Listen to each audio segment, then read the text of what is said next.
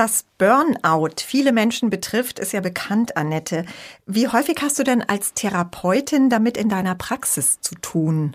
Also ich habe damit schon ähm, immer wieder damit zu tun, dass ich mit Menschen, äh, ähm, dass ich Menschen berate, die in diesem Burnout sind. Aber ich habe viel, viel häufiger mit Menschen zu tun, die, die davor sind, wo ich sagen würde, jetzt muss ich eine Warnung aussprechen. Mhm, das kann nicht mehr lange gut gehen. Das kann nicht mehr lange so gut gehen. Und da wollen wir heute drüber sprechen, woran man das erkennt und wie man da die Kurve kriegt. 15 Minuten fürs Glück. Der Podcast für ein leichteres Leben. Mit Annette Frankenberger und Antonia Fuchs. Tipps, die wirklich funktionieren. Willkommen, liebe Hörerinnen und Hörer. Wir wollen heute über einen neuen Begriff, relativ neuen Begriff aus der Psychologie sprechen. Denn die meisten wissen ja, was mit Burnout gemeint ist, aber da ist noch was hinzugekommen, was den Zustand davor oder einen Zustand, der für viele zu einem verheerenden Dauerzustand wird, sehr gut auf den Punkt bringt. Annette, willst du es uns mal kurz erklären? Ja, diesen Zustand nennt man Burn-on. Und da geht es darum, um dieses immer weiter brennen sozusagen. Immer haben wir ja dieses Wort to burn, also to, äh, für etwas zu brennen. Und dieses burn on ist ja so schön on and on and on. Es geht immer weiter ich kann noch, es geht noch. Meistens haben auch diese Leute teilweise auch wirklich noch Spaß an ihrer Arbeit, aber sie finden überhaupt keine Ruhe mehr. Also es geht immer weiter und weiter. Und eigentlich ist es die Vorstufe für ein Burnout, weil man sagt auch, ein Burnout braucht Jahre, bis es entsteht. Und diese Jahre sind in, mit diesem Burn-on eigentlich sehr schön zusammengefasst. Vielleicht auch noch mal kurz zur Quelle des Begriffs. Also der taucht auf in einem Buch, das im vorigen Jahr erschienen ist, also ziemlich neu noch, Burn On. Immer kurz vom Burnout heißt es, von den beiden Psychologen Timo Schiele und Bert Tewild. Und du hast es gerade so schön schon zusammengefasst. Es ist ja wie eine verschleppte Erschöpfung im Prinzip. Und du sagtest auch gerade schon, ein Burnout kommt ja eben nicht von heute auf morgen. Das baut sich auf. Und das baut sich jahrelang auf, das unterschätzen wir. Also ein Burnout ist nicht eine Krankheit, die uns überfällt, ja. sondern das entsteht über Jahre, indem wir einfach zu viel, zu lange arbeiten, indem wir keinerlei Pausen machen, indem wir immer weitermachen und weitermachen und weitermachen. Und da, es gibt ja diesen frechen Begriff, auch ein Hamsterrad sieht von innen aus wie eine Karriereleiter. Ja. Oh und Gott daran sieht man das einfach, diesen rasenden Hamster in diesem Rad, der ja nie ankommt. Macht immer weiter und weiter und weiter und radelt und radelt und radelt. Mhm. Und das beschreibt es einfach sehr schön. Und wir sind dann einfach permanent erschöpft.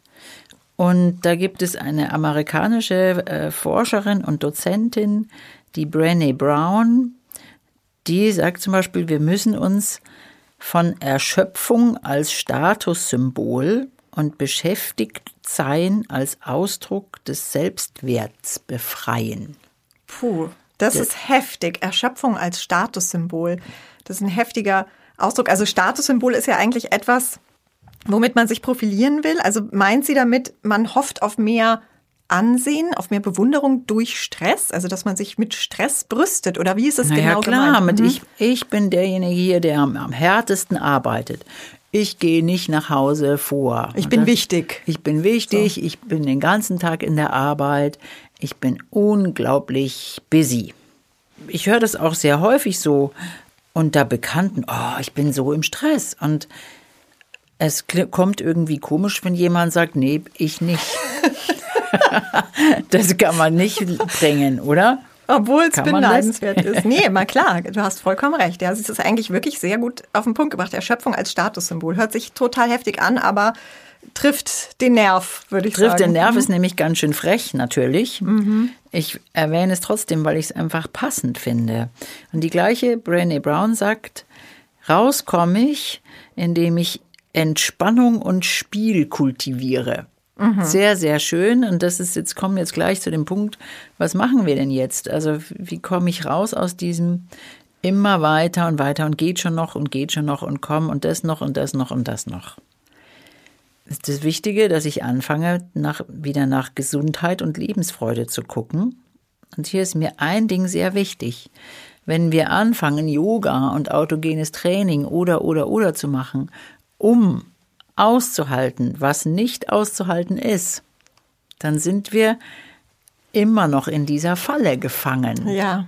Ehrlich gesagt würde ich auch gerne einen Schritt zurückgehen noch. Ja. Ähm, wie merke ich überhaupt, dass ich darin, da drin stecke? Und das äh, finde ich jetzt schon mal eine sehr interessante Aussage, dass wenn ich eben schon nach lauter Mitteln suche, wie ich das aushalte, dann ist das eigentlich ein Alarmsignal auch schon mal. Merken tue ich es zum Beispiel daran, dass ich äh, mich frage, wo sind eigentlich meine Freunde? Wann habe ich die denn zuletzt gesehen? Wann habe ich das letzte Mal irgendwie nichts getan? Welche Bereiche von meinem Körper, von meinem Leben kommen eigentlich überhaupt nicht mehr vor? Also, und das ist tatsächlich so, dass Menschen bei mir sitzen und sagen, ich habe schon lange nicht mehr das gemacht. Ich habe bestimmte Freunde, die treffe ich überhaupt nicht mehr. Die sehe ich einmal im Jahr. Das sind, was sollen das für Freundschaften sein? Immerhin sitzen diese Menschen schon mal bei dir. Das ja. heißt, sie haben schon einen ganz wichtigen Schritt getan.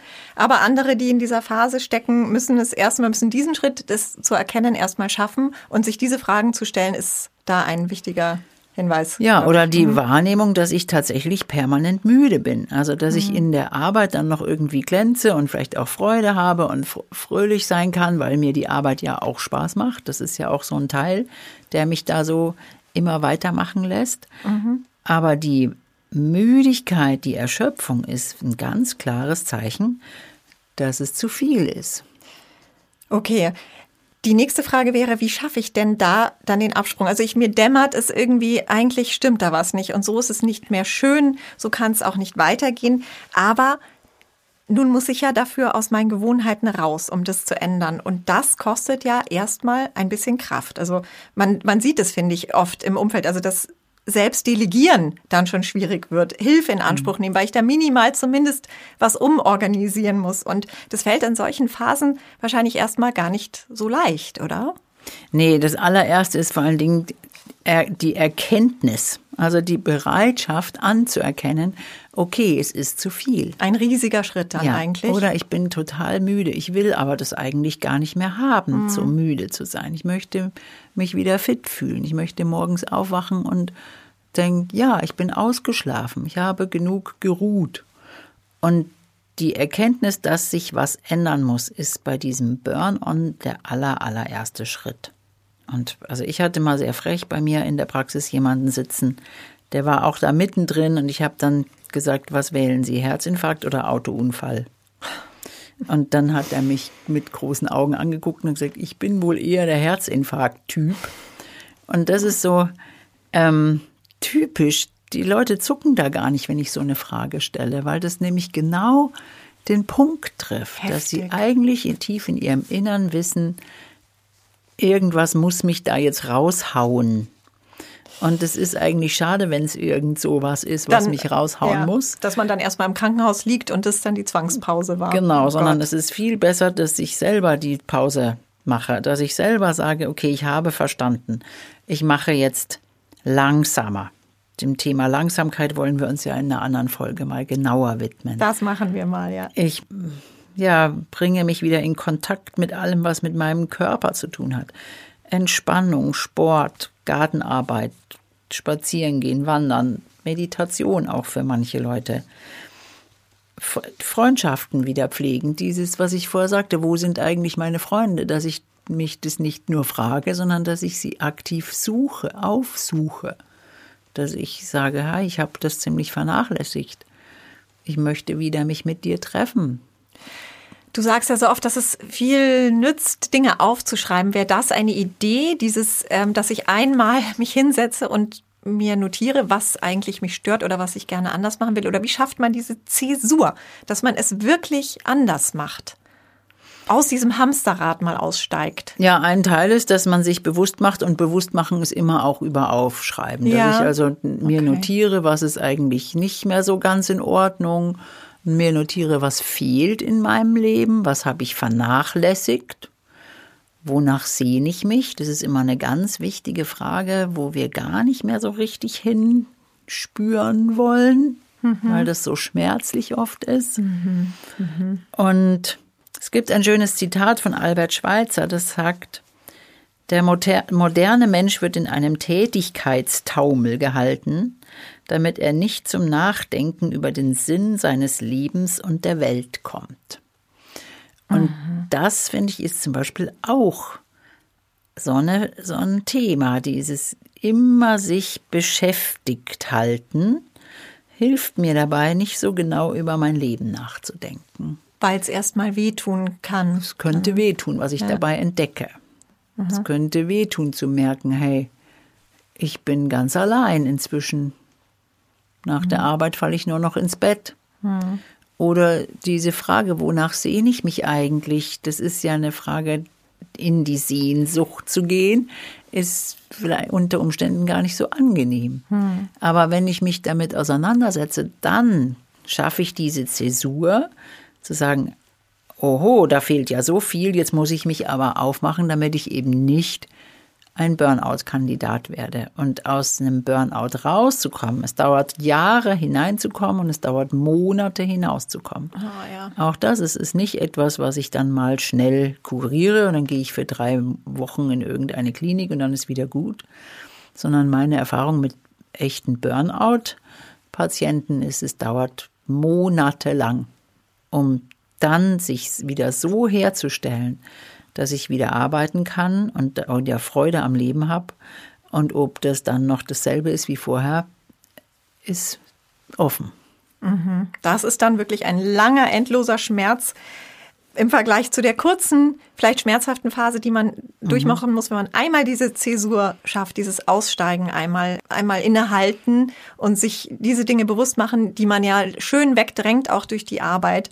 Ähm, das kann ich mir sehr gut vorstellen. Wie groß ist denn dann die Einsicht bei deinen Klientinnen und Klienten, wenn du ihnen das eigentlich darlegst, äh, dass sie in so einer Phase stecken? Also die meisten nehmen das ja schon selber wahr, also mhm. zumindest in einem subtilen Unwohlsein. Irgendwas stimmt nicht, mir geht die Lebensfreude ab, ich mhm. bin nur noch am Funktionieren. Die Arbeit macht mir zwar Spaß, aber was wir schon gesagt haben, alles andere fehlt. Und dahin zu kommen und dann tatsächlich, kann, ich kann ja auch einfacher noch anfangen, dass ich wirklich mich selber dazu verpflichte, zu einer bestimmten Zeit mit Arbeit aufzuhören. Eine Selbstverpflichtung, mhm. dass ich regelmäßig Pausen mache, was wir schon mal in einer anderen Folge gesagt haben, dass die Schweden das ihren Arbeitnehmern verordnen, dass sie Pausen machen müssen. Mhm, die Fika, ja, genau. Gibt auch mhm. in Deutschland Firmen, die das ihren Mitarbeitenden verordnen weil das tatsächlich gesund ist und notwendig ist. Der Mensch ist überhaupt nicht dafür ausgelegt, permanent zu rennen und permanent zu arbeiten. Absolut. Also vielleicht eben mit kleinen Schritten anzufangen, nicht zu denken, ich muss jetzt komplett mein Leben irgendwie umorganisieren. Das ist vielleicht wirklich überfordernd, wenn man einfach auch schon keine Kraft mehr hat, sondern mit sowas dann anzufangen. Mit einem Bereich, würdest du dann sagen. Ja, ja. Also das erste ist dieses, ich werde mir darüber klar. Ja. Ich schaue mir mal an, was, was ich denn gerne anders haben will. Und dann ist es immer so klein anfangen und einfach anfangen, mit den Dingen anfangen, die einfach gehen. Wenn ich mir zu viel vornehme, bin ich überfordert ja. und dann mag ich mich auch nicht damit befassen.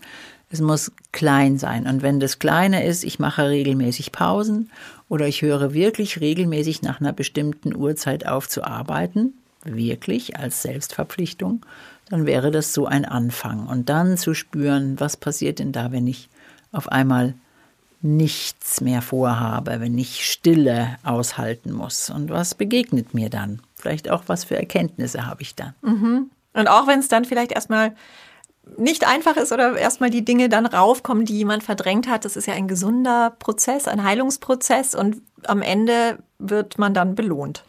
Am Ende sollte idealerweise wieder mehr Lebensfreude und mehr Gesundheit und echte Erholung stehen.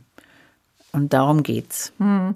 Also vielen Dank auf jeden Fall, dass du uns da sensibilisiert hast. Ich finde diese Unterscheidung dieser beiden Begriffe sehr hilfreich, ähm, weil viele das äh, aus ihrem Umfeld oder sogar von sich selbst auch kennen. Mhm. Dieses Es geht ja noch. Und wie sagst du stattdessen immer, es darf und soll auch leicht gehen. Und das wieder mehr in den Blick zu rücken, ist ja auch unser Ziel hier in unserem Podcast. Ganz, ganz vielen Dank, liebe Annette. Und wer noch mehr Tipps äh, von Annette Frankenberger haben will, auf deiner Homepage kann man ja in deinen Vorträgen stöbern. Da gibt es auch etwas zu Lebenskunst und Alltagskompetenzen zum Beispiel. Und wir werden die Seite mhm. gerne auch nochmal verlinken. Mhm. Und ich kann Ihnen nur nochmal sehr ausdrücklich wünschen, liebe Hörerinnen und Hörer, passen Sie gut auf sich auf und bis zum nächsten Mal.